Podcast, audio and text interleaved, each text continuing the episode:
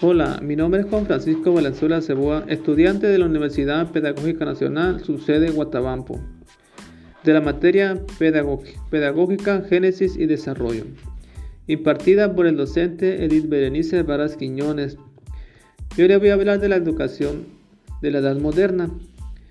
¿Cuál fue el comienzo de la, de la Edad Moderna? En este periodo abarca desde, desde el descubrimiento de América en 1492 hasta la Revolución Francesa en 1789. La educación en esa época era en etapa infantil, el aporte de los padres era muy esencial, ya que de ellos dependía si el niño seguía estudiando o no. Eso tenían que respetar las etapas progresivas del niño, ya que en el siglo XVI se aconsejaba que la educación fuera pública y gratuita. Hasta ahora la iglesia era la que controlaba toda la enseñanza, pero la iglesia iba perdiendo influencia a favor del humanismo. Los estudios que se centraban en el hombre serán más reflexivos y prácticos con la intención de formar al estudiante como un individuo libre.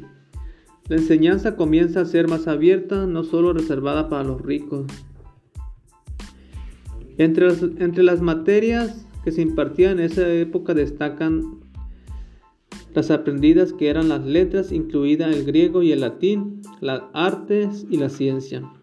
A todo esto se le sumó después el dialéctico y la retórica.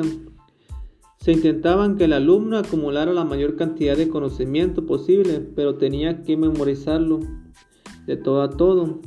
Se enseñaba lo clásico, sobre todo Platón y Aristóteles, ya que eran algunos filósofos que en esa época era lo que, lo que se enseñaba.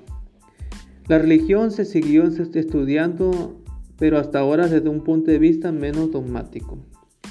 En esa época la enseñanza se daba principalmente la matemática, que fue aritmética y geometría, pero se incluía la geometría, la astronomía y la música y la cosmografía. También se estudia lo que había sobre el conocimiento de los metales, las plantas, animales, la composición humana. La educación de la edad moderna también va evolucionando positivamente por su formación integral. Casi siempre es autodidáctica, ya que había centros educativos en que los niños no podían educarse. Aunque en el siglo XVI las jóvenes podían ir a la escuela de, de primeras letras con niños y esto no era muy aceptado, ya que en esa época los niños y la niña no podían estudiar juntos, pero a finales del siglo XVII se deja la educación mixta y se vuelve a establecer diferentes colegios para una y para otra debido a los peligros morales y espirituales de la educación mixta, que en ese tiempo estaba muy penado.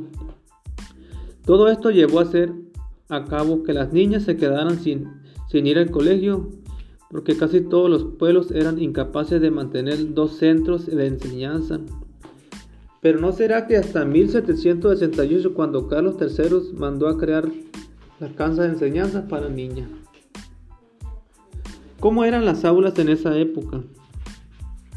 Las aulas de esa época no estaban muy preparadas y no estaban dedicadas para el estudio, no contaban con suficiente espacio, no contaban con, material didáctico, no tenían escritorios ni pizarrones, lápices, no tenían nada para, para el estudio no estaban lo bastante acondicionadas.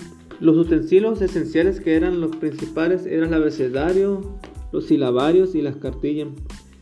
También se utilizaba el cartopolo que se usaba para leer, colgándose en la pared para una lectura común.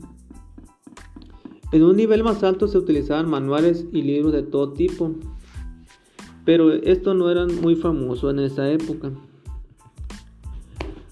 Aunque el sistema de enseñanza fue cambiando con el tiempo y, con, de cada escuela lo que varió fue muy poco con el uso de la violencia en las escuelas.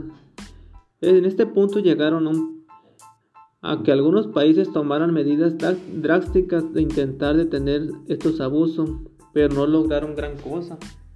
Pero con el paso del tiempo surgieron nuevas escuelas o nuevos oficios y en ellas aprendían las adolescentes un trabajo concreto como, el, como talleres.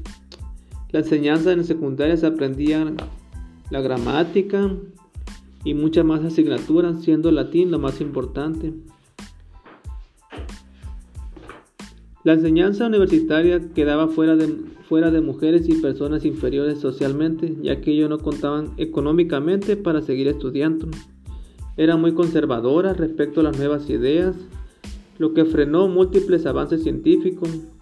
Esta dura hasta que la Iglesia pierde el control de las universidades.